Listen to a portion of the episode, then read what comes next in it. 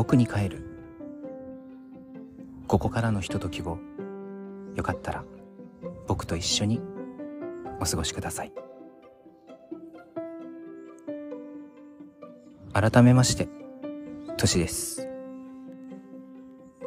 今日は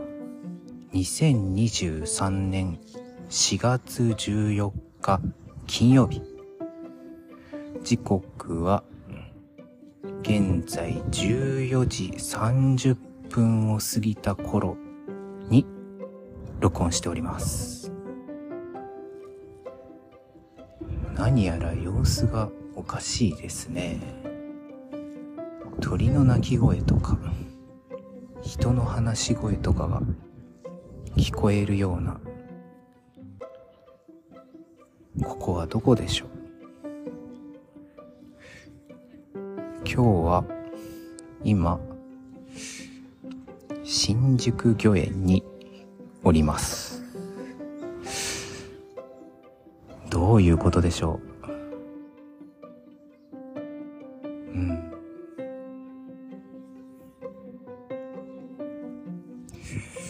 今めっちゃ目の前を人が通りまして。なかなかに。うん。緊張感が 溢れる現場だなと思っております今日はちょっとお休みをいただいててちょっと前までは親と一緒に東京に出かけてて東京ミッドタウン八重洲っていう建物群が4月かな ?3 月かな ?4 月？うん頃にオープンしてまあそれを見に行こうみたいな話だったんですけどまあ両親はいい年齢なのでそんなに無理をしないタイプで目的のものを見たりしたらもう帰るっていうことだったんで僕はもうちょっと東京観光でもしようかなと思ってうろうろしてたんですけど人がね平日なのにすごい多いんですよ。どこもかしこも。それでどうしようかな。のんびりしたいな。どっかないかなと思って。そういえば最近新宿御苑にも行ってなかったし。そこで少し休もっかなって思って来て芝生の上に座ってているんですが、まあ、結構人は多いけど距離はあるからもしかしてこれは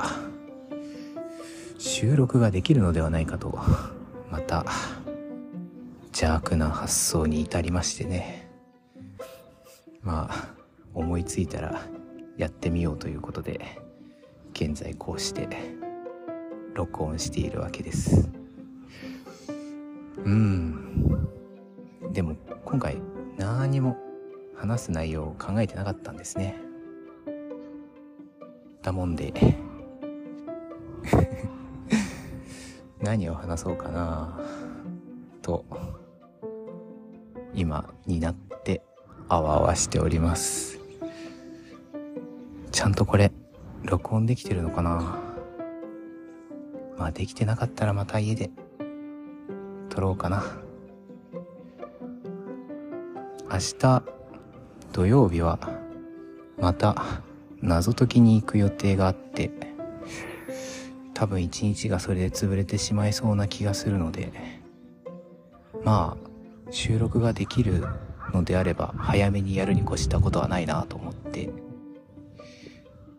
おりました。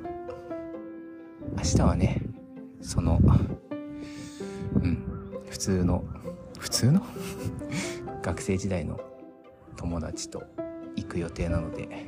しっかりストレート男性をやってやってきます。なんか無意識にそれができてしまっているから何の苦でもないんですけど。うん。どうなることやらですね。僕そんなに謎解き得意でないっていうことに前回気づいてしまって 全然ひらめかないんですよね。だから、果たして役に立つのかは怪しいんですけど、その友達に会うのも昨年ぶりぐらいだと思うので、まあ、穏やかに楽しめたらなぁと思っております。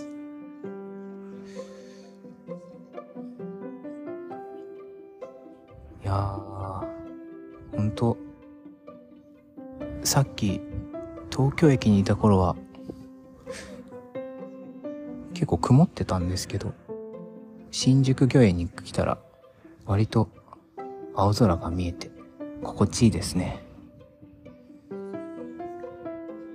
まあ、ちょっと太陽の光も強いので今は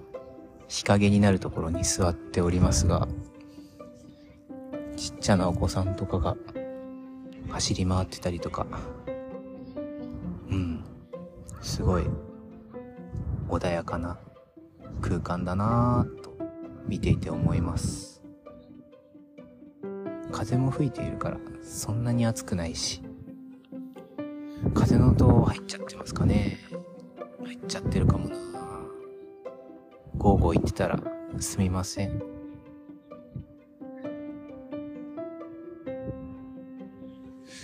本当に話すことがないな どうしよう。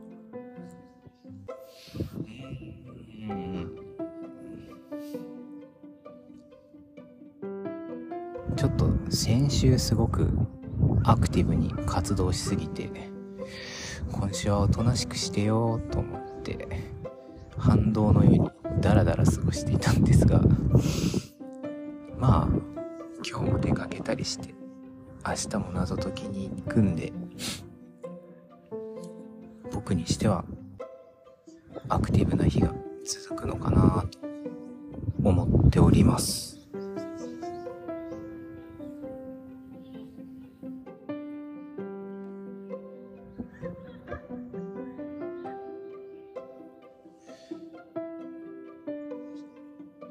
新宿御苑は、まあ、本当に新宿駅からちょっと離れたところですけど、かなり広大な公園、公園と言っていいのかな？うん。いろいろな花や木が植えられていて、本当東京のど真ん中にこんな大きな公園があるってすごいなーって来るたびに思うんですけど、そもそも僕はそんなにこういったところに来るような人間ではなくて、僕は、あの、都会っ子、都会っ子、うん、ビルとかね、そういうものを見るのが好きな人間だったりするので、絶対にこう、木々の多い、緑の、に囲まれたようなところでは、まあ、生活能力もないし、生きていけないよなーって思ってて、ずっと都会にいようと思っているのですが、年齢を重ねるとともに少しずつこういっ庭園だったり公園だったりに足を運ぶことが増えていってなんかそれが不思議と馴染んでいく感じが面白いなぁと思ったりしています。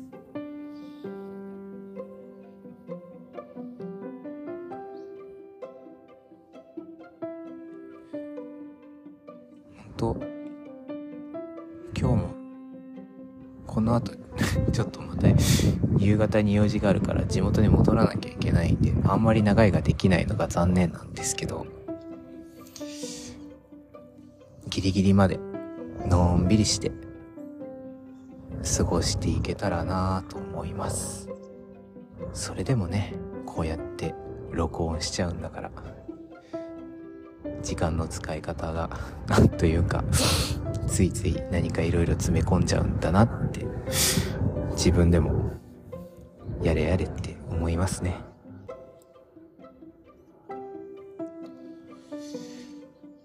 一つうんまあ話題があるとすれば一応考えてはいたんですけど全然この新宿御苑の空間に合っていないめちゃくちゃ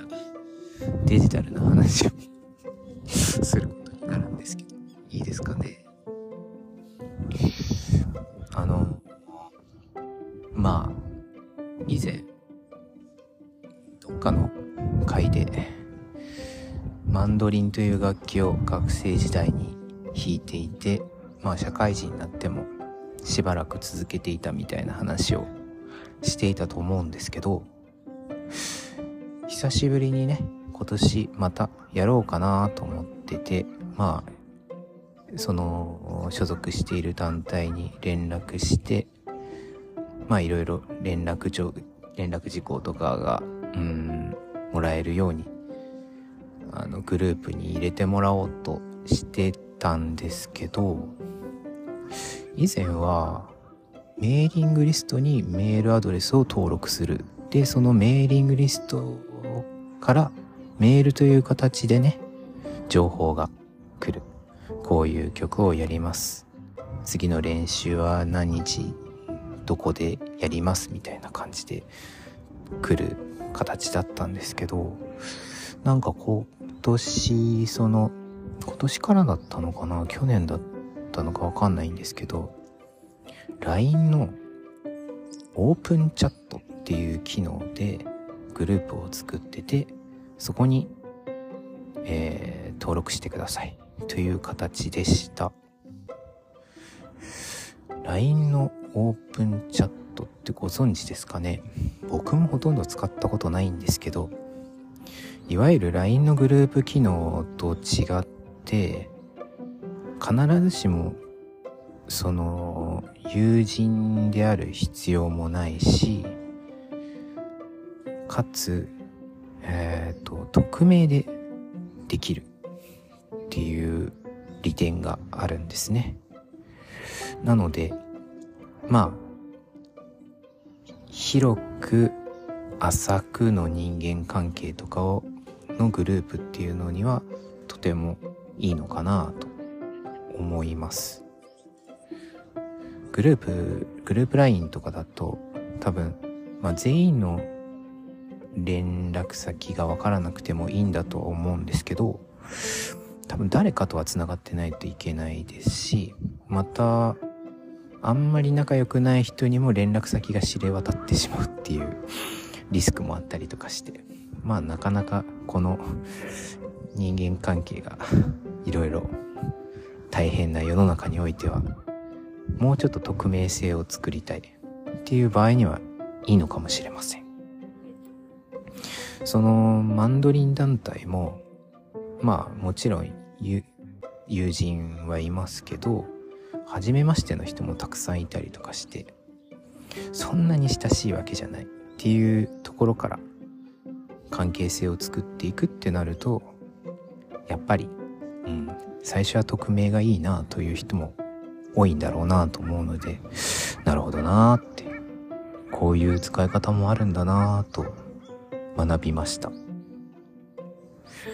それでね、なんか、そういうこう、グループにおける連絡事項の、うん、共有の仕方って、今までどどういうものがあったかなって思って、ちょっと遡って考えたんですけど、それこそそのメーリングリストもそうだったんですけど、もう一個もうちょっとうんミクロな関係性だったりするとあの掲示板っていうああのいわゆるあの実物の掲示板とかじゃなくてネットの掲示板ですね。ネットの掲示板にまあアクセスしてなんかまあマンドリンとかだとあの楽器が何種類かあってパートみたいな風に分かれるんですけどそのパートごとの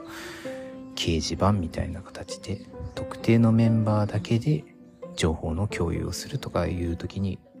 便利なんですけどでまあ公開状態にもできますしその見たい人たちだけにしか見られないようにパスワードをかけることもできたりとかしてそういうのを僕が大学生の頃とかよく使っていたなぁと思います。それがね徐々に徐々にうん廃れていってってことはないけど使われなくなっていったような気がして。メーリングリストは結構最近まで残ってたような気がするんですけどやっぱ LINE が登場すると LINE グループが便利だっていうことでそっちに取って代わられる感じはありましたね。まあそこからさらにオープンチャットになっていったって考えるとまた今後もいろいろそういう連絡ツールグループ情報共有ツールっていうのはどんどん新たにできていくのかなって思いますね。今目の前を人を通りました。なんでこんなとこ通るんですかね。なんかあと僕はあんま使ったことないんですけど Discord っていううんアプリなのか？システムなのか？ありましてそれは本当になんかその誰か代表が、まあ、サーバーというかそういうものを立ててそこに招待された人たちだけで情報共有することができるっていうものもあるみたいでまあ僕がそれを具体的に知ったのはツイッチ配信をよく見るんですけどその配信者さんが今日この後配信しますよみたいな情報をあの上げてくれたりその中で仲のいいメンバーだけでもうちょっとコアな話題でやり取りしてたり音声通話とかもできたりするみたいなんでね。そこであの話し合いとかもできたりするみたいです。でうーん聞いた話によると会社とかでもなんか同期同士であの情報を共有する場として使ってるってこともあったりするみたいでうん何年か前の新人さんとかが使ってたみたいな話を聞いたような気がします。 Discord って何みたいな状態だったんでへえって思いながら多分僕はそこに関わることはないんだろうなと思ってたんで、まあ、まさかツイッチ配信経由でそういうものを知るとは思いもしなかったですね。どこでそういうものがつながっていくのかわからないものだなと面白いなと思っています。僕はまあツイッターとかインスタグラムとかブログとかまあもはやうん浸透しきったのかな？もう廃れ出しているものなのかな？わからないけど。そういう SNS に未だどっぷり使っている状態なのでなかなか新たな技術の方に向けていないのが実情で。LINE のオープンチャットの機能もいまいちよくわかってないんですけどまあ少しずつね若者の方々がいろいろそこは頑張って仕切ってくださってるんで教えてもらいながらついていけたらなぁと思いました。さっきあのネットの掲示板って言いましたけど実物の掲示板自体あんまり見なくなりましたよね。一応まあこう地元とかはまだあの町内会用の掲示板みたいなものが公園の近くとかに置いてあったりとかしてまあ見ることはめったにないですけどなんか地域のイベントのお知らせとかもうすぐ選挙がありますよみたいな案内とか張り出されたりするんですけどまあ東京とかあるのかな？一応あるのか。めったに見なくなりましたね。それこそ僕が中学生とかの頃にあのまあご存知の方がどのくらいいるかわからないですけどラジオ番組でねツインビーパラダイスっていう番組が ありましてそれのまあなんていうのかなリスナー同士のやりとりをこっそりやるために駅の掲示板昔は駅に掲示板があったんですよ。多分あの待ち合わせとかを共有するために。当時は携帯電話とか PHS すらない時代だったんであのうまく合流できなかった時にその掲示板を見て先にどこどこ行ってるねみたいな誰々みたいなかなり個人的な情報をあの置き手ば置き手紙のようにこう残すみたいなことをしていたんですけどまあ僕はしてないんですけどでそのツインビーパラダイスの合言葉として合言葉は B っていうのがあったんですけどそのね B って書いた後にそのリスナーの活動普及活動報告みたいなのがね書か書いてくださいみたいな感じでパーソナリティの方が言ってて実際それを書いていたみたいなんですね。そのラジオ自体を聞いてたのがもしかしたら小学生だったかもしれないんですけどあこれをでも言うとだんだん僕の年齢がバレてきますね。危険ですね。なるべくファジーにしたいんですけど。40代前半。いつまでキープできるでしょうか。まあとにかくその駅の掲示板を見る機会っていうのがまあなかなか小学生時代っていうのはなかったんですけど中学になってたまに駅に行く機会があって掲示板をちらっと見たら B って書いてあるんですよ。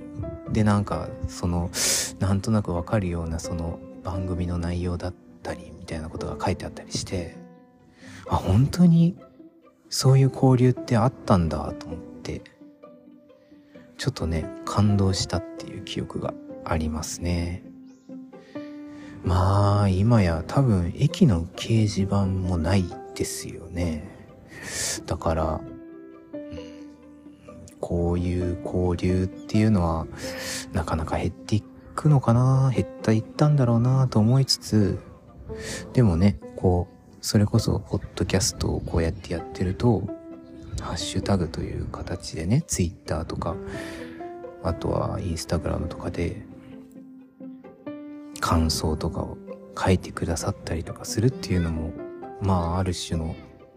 コミュニケーションだったりつながりだったりするんだよなって思うとまあやり方や形は変われど人と人がこうつながっていくうんきっかけっていうのはいろいろあるんだなーってちょっと改めて思いましたね。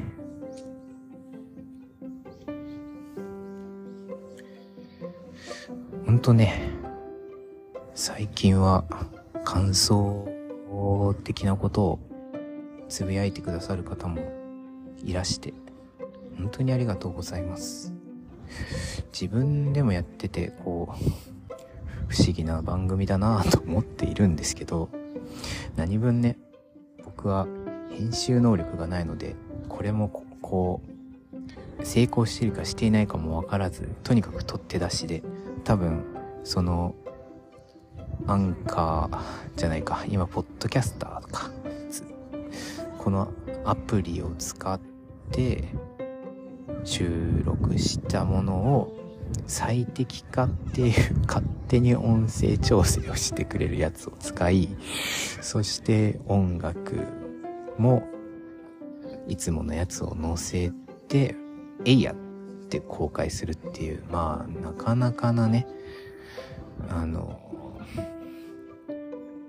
ズボラシステムを採用しているんですけど、まあこれは、わけもあって、まあもちろんその 編集能力をつけようという気がないっていうダメなところもあるんですけど逆に言えばそのスマートフォンさえあればどこでも収録はできるしうんまあよほどの問題発言とか何か音声として残してはいけないものさえなければ取って出しでもできるっていう身軽さ気軽さっていうのを推していきたい。それがまあ長くポッドキャスト配信というのを続けるためにはすごく大事なことなんじゃないかなと個人的には思ってて。編集とかに凝り出すともう多分自分はね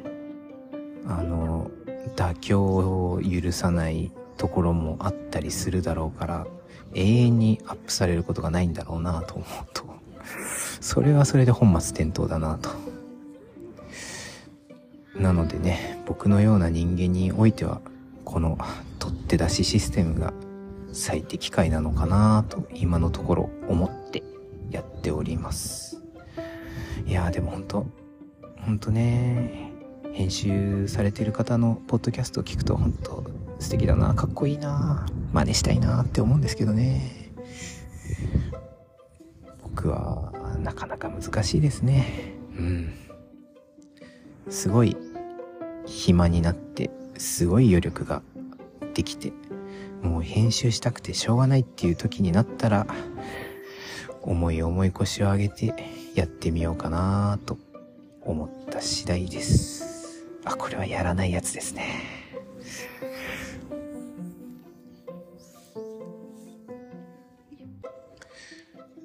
うん。あと3分あるな。なんか話せることあるかな。もうないかな。ほんと外で収録するっていうことが初めてなのでこれがどのぐらいの音声として残ってるのかわかんないですけど。その周りの音が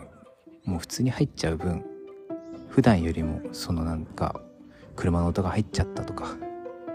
あの生活音が聞こえちゃった。お腹の音が するとかそういうのを気にしなくていいっていうのがなかなか精神衛生上いいなっていうのは思いました。もしねあの音声的に問題がないっていうのが確証が取れたらたまにこういう回があってもいいのかなと思っております。あやめてください。困りますとかっていうのがあればそれはそれで ご連絡くださいね。僕に帰る。ここまでトシがお送りしました。さようなら。またね。